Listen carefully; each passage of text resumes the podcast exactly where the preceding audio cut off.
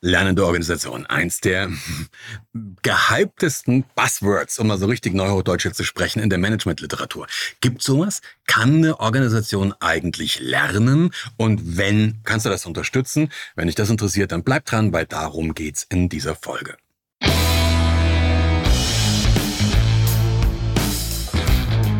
Guten Tag, meine Damen und Herren, hier spricht Ihr Kapitän. Herzlich willkommen zu Remove Before Flight, deinem Podcast rund um alle Themen wie Management, Kommunikation, Führung, Verantwortung und natürlich auch lernende Organisation. Ich bin Peter Brandl, ich habe verschiedene Berufe, ich halte seit inzwischen fast 30 Jahren Seminare und Vorträge, ich habe eine Reihe von Büchern geschrieben, unter anderem die Crash-Kommunikation, warum Piloten versagen und Manager Fehler machen. Und genau das ist auch die Überleitung zu, einem, zu meinem weiteren Beruf, zu meinem dritten, also ich schreibe Bücher, Vorträge und ich bin Pilot, ich habe eine Airline-Lizenz, ich bin für eine Airline geflogen, ich war auch Fluglehrer und ich trainiere nach wie vor Cockpit Cruise, Airliner Cruise in dem Human Factor. Die lernende Organisation. Wie gesagt, eins der größten Schlagworte, ähm, was du so, was du so liest, und es wird immer wieder mit weiß der Geier was äh, alles tituliert und wie was man machen könnte und sehr, sehr viele theoretische Konzepte. Aber was steckt eigentlich dahinter? Das Grundmuster, was dahinter steckt, und das ist mir besonders wichtig, und deswegen habe ich hier auch wirklich eine Folge nur dazu gemacht. Wir leben in einer Zeit, in der sich dramatisch viel verändert. Das ist eine Binsenweisheit. Also das sollte sich inzwischen durchgesprochen haben, rumgesprochen haben. Das hat aber ein paar ganz zentrale Konsequenzen und das finde ich so, das finde ich so spannend. Jedem ist irgendwie klar, wenn ich das, wenn ich wirklich in, in einem Vortrag frage, ähm, würden Sie mir zustimmen, dass wir in einer Zeit von dramatischen Veränderungen leben? Sagen alle ja. Also das ist ganz, ganz selten, dass da mal einer sagt, nö, eigentlich nicht. Ja. Äh, und wenn, meistens hat er die Frage nicht verstanden. Dann frage ich weiter, würden Sie mir auch weiterhin zustimmen, dass die, dass die Geschwindigkeit, in der diese Veränderungen stattfinden, dass die dramatisch zugenommen hat in den letzten paar Jahren. Und auch da sagen die Leute, ja, das stimmt, das ist so, ne? die hat dramatisch zugenommen. Und dann sage ich immer, okay, wer von Ihnen glaubt, das war's jetzt? Also das bleibt jetzt so. Lachen alle, weil logischerweise das bleibt nicht so, sondern das wird weitergehen. Also allein bei dem, was jetzt vor kurzem oder in den letzten Wochen, Monaten alles passiert ist, das sind dramatische Veränderungen. Das sind ja wirklich dramatische Veränderungen, die wir haben. Und ganz ehrlich, ich kann dir nicht sagen, ob die richtig, ob die gut oder ob die schlecht sind. Ich weiß es nicht. Also ich weiß nicht, ob die für uns gut sind. Ich, wir können versuchen, dass wir sie gut machen, aber ich weiß es nicht. Bring dir mal so ein Beispiel. Ich war ähm, vor, vor, vor ein paar Wochen auf einer Veranstaltung, das war so eine GPT. Ja, ähm, Veranstaltung wo sie so künstliche Intelligenzen und sowas gemacht haben. Das, das war ganz witzig. Die haben eins meiner Bücher genommen und zwar so ein kleines, ein 30-Minuten-Buch. Ab letztes Jahr kamen so 30 Minuten Entscheidungen treffen raus. Das Ding haben die genommen und eingescannt. Und dann haben die so ein GPT, Chat-GPT, kennst du bestimmt, gibt's ja noch ein paar andere, haben die gesagt, okay, mach daraus mal einen zehnminütigen Vortrag zum Thema bessere Entscheidungen treffen. Und du ahnst es, die haben, den, die haben das Buch eingescannt und das Ding macht einen Vortrag daraus. Ja, das, bis jetzt ist das noch nichts Neues. Ich habe diesen Vortrag gelesen und natürlich, wenn ich das selbst mache und live mache, ist das selbstverständlich besser. Aber ganz ehrlich, schlecht war das nicht. Schlecht war das nicht. Ja, ich würde ein paar Sachen anders machen und ja, ich glaube schon, dass ich dann noch mal eine Schippe draufsetzen könnte. Aber das, was ich da gelesen habe, das war nicht schlecht. Das war, kannst du schon mal lassen. Aber bis dahin ist es ja noch nicht, ist es ja noch nicht überraschend.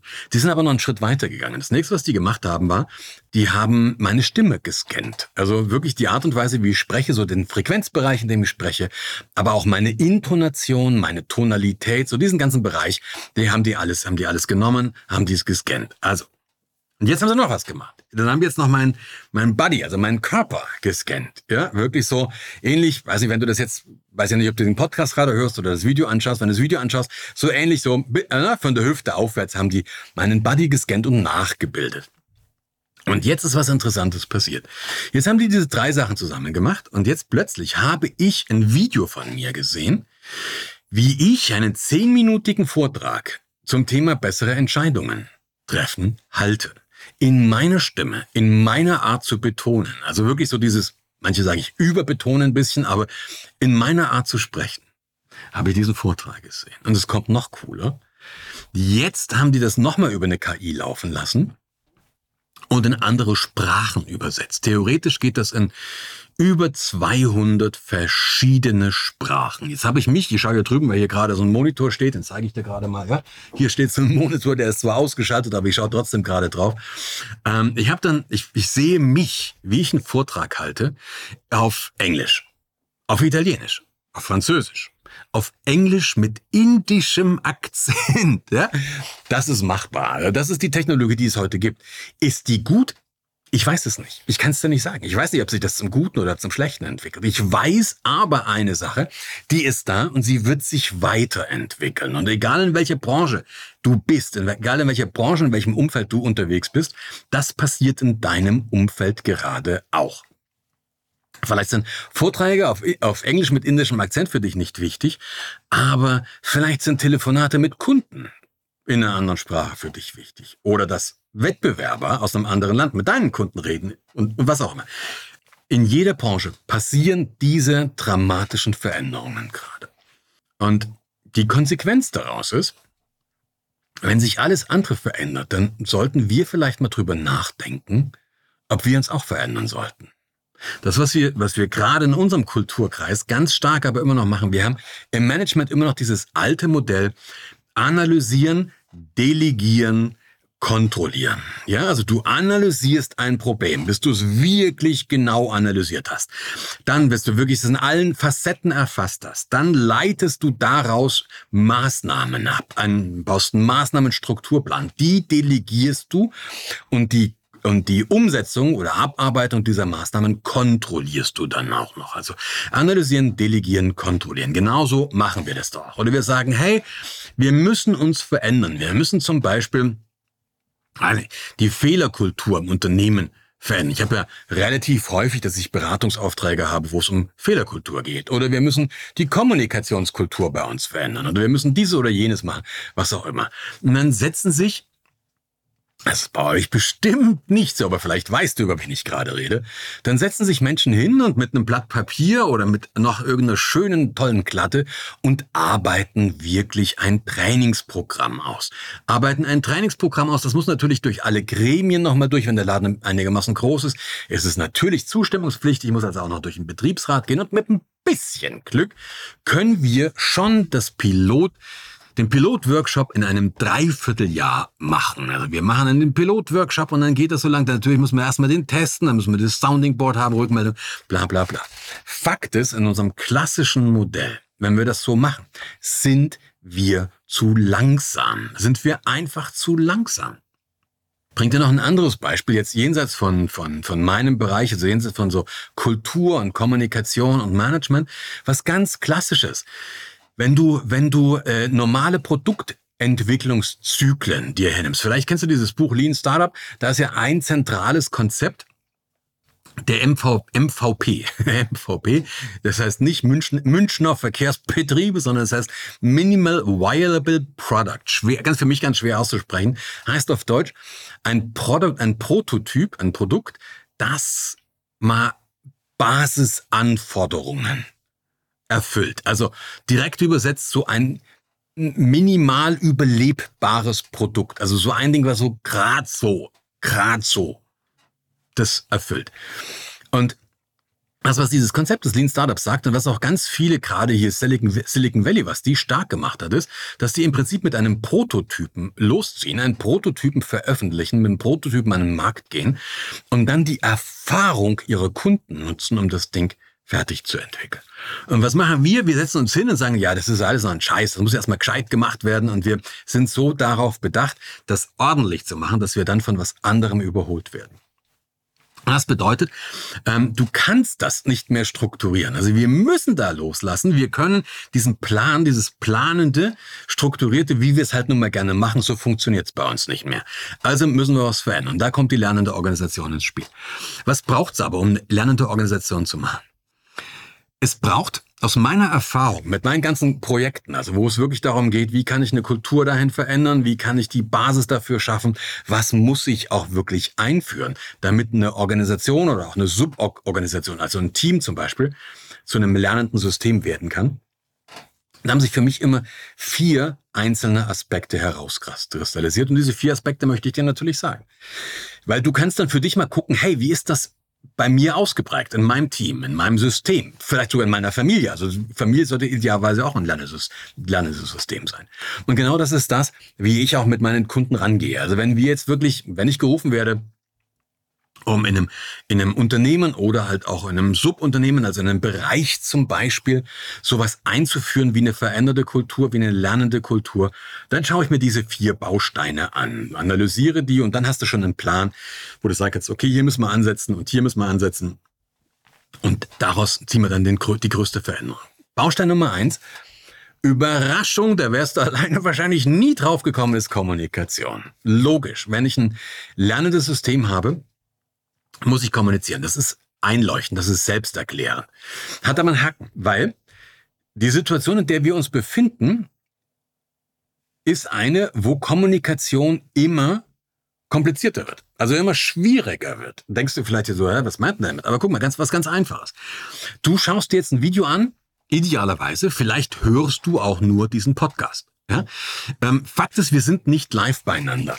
Wenn ich das meinen Kunden erkläre, ist ja meistens die meisten ersten Video oder die meisten ersten Meetings sind ja virtuelle Meetings. Das heißt, die hocken irgendwo und ich hocke in Berlin in meinem Studio. Und dann sage ich den Leuten, schauen Sie, im Normalfall hätten wir erstmal so ein bisschen eine Beschnupperphase gehabt. Da wären sie zum Beispiel bei mir gekommen, bei mir gekommen, da wären sie zu mir gekommen und oder ich wäre zu Ihnen gekommen. Und wenn ich zu Ihnen gekommen wäre, dann hätte ich mir erstmal so ein bisschen angucken können, okay, wie sieht das Unternehmen eigentlich aus? Wie ist das, wenn du da reinkommst? Wie gucken die Leute? Wie ist das, ne, wie ist das gestaltet? Du kriegst ja, wenn du irgendwo reinkommst, kriegst du ja schon mal, schon mal ein Gefühl. Völlig ausgeschaltet. Dann haben wir vielleicht einen Kaffee getrunken, dann machen wir ein bisschen Smalltalk und wir sitzen beieinander und wir haben diese ganzen zwischensprachlichen Sachen, die laufen alle, ja, zwischen uns. Wenn wir einen Zoom-Call oder ein Teams-Meeting haben, dann macht das Bumm, dann haben wir bestenfalls 20 Sekunden Smalltalk, weil diese beliebte Frage, haben Sie es gut gefunden? Die kannst du ja nicht bringen in Teams, weil was soll ich dann sagen? Jo, Schreibtisch, ähm, grundsätzlich konnte ich mich erinnern, wo er steht. Ja, kannst du ja nicht machen. Also wir gehen direkt in Medias Res ohne Anwärmphase.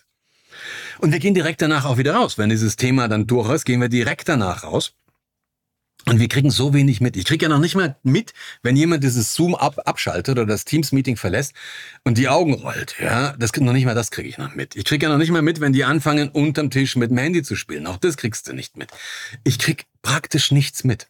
Ja, dann regelmäßig haben wir noch diese Conference Calls. Dann hast du vielleicht ein, zwei große Faces und dann hast du einen Monitor, da sitzen drei Leute, da siehst gar nichts mehr. Also die sitzen in einem Raum, die Kamera ist irgendwo fünf Meter weg in der Decke. Wer diesen Blödsinn sich ausgedacht hat, also das, das muss man das mal Leute, dann kannst das kannst du ein Videocall unter den Bedingungen kannst du knicken. Das ist blöd Sinn. Das geht nicht, weil du siehst von den Leuten eh nichts. Also kannst du knicken. Es wird also immer schwieriger. Gleichzeitig, und dann kommt noch was dazu bei dem schwieriger. Es wird immer mehr remote, das ist die eine. Das zweite, es wird immer internationaler. Also ganz, ganz häufig kommunizieren wir eine Sprache, die nicht unsere Muttersprache ist, mit Menschen, deren Muttersprache das auch nicht ist. Also wir reden praktisch über Bande, ja, und gehen davon aus, das müsste alles funktionieren und dann häufig noch mit unterschiedlichen Kulturen. Also es wird immer anspruchsvoller. Und gleichzeitig aber gehen die Abstimmungsbedarfe auch immer weiter nach, nach oben. Also wir haben immer mehr vernetzte Teams, wir haben immer mehr wirklich laterales äh, Teams, wir haben auch immer mehr agile und ja und, und flexibler und, und schnell und die Abstimmungsbedarfe werden immer größer. Also hast du auf der einen Seite, ja, wird immer schwieriger, auf der anderen Seite wird immer wichtiger und, und, und und das merkst du, ist schon ein Gap. Also Kommunikation ist der eine Punkt. Und da schauen wir uns natürlich an, wie läuft die Kommunikation bei dir? Welche Kommunikationsbarrieren gibt's? Welche Kommunikationsverluste gibt's?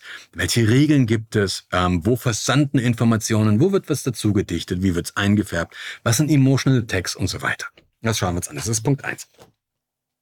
Punkt zwei ist der, ist der Punkt Vertrauen, Verantwortung. Und das ist so einer meiner Lieblingspunkte, weil ich habe ganz, ganz häufig wenn ich so für Vorträge zum Beispiel das Briefing mache, ja, und zwar egal, ob das jetzt ein Vortrag zum Thema Kommunikation oder zum Thema Entscheidungen oder eben zum Thema Fehlerkultur oder Organisation an, an sich ist.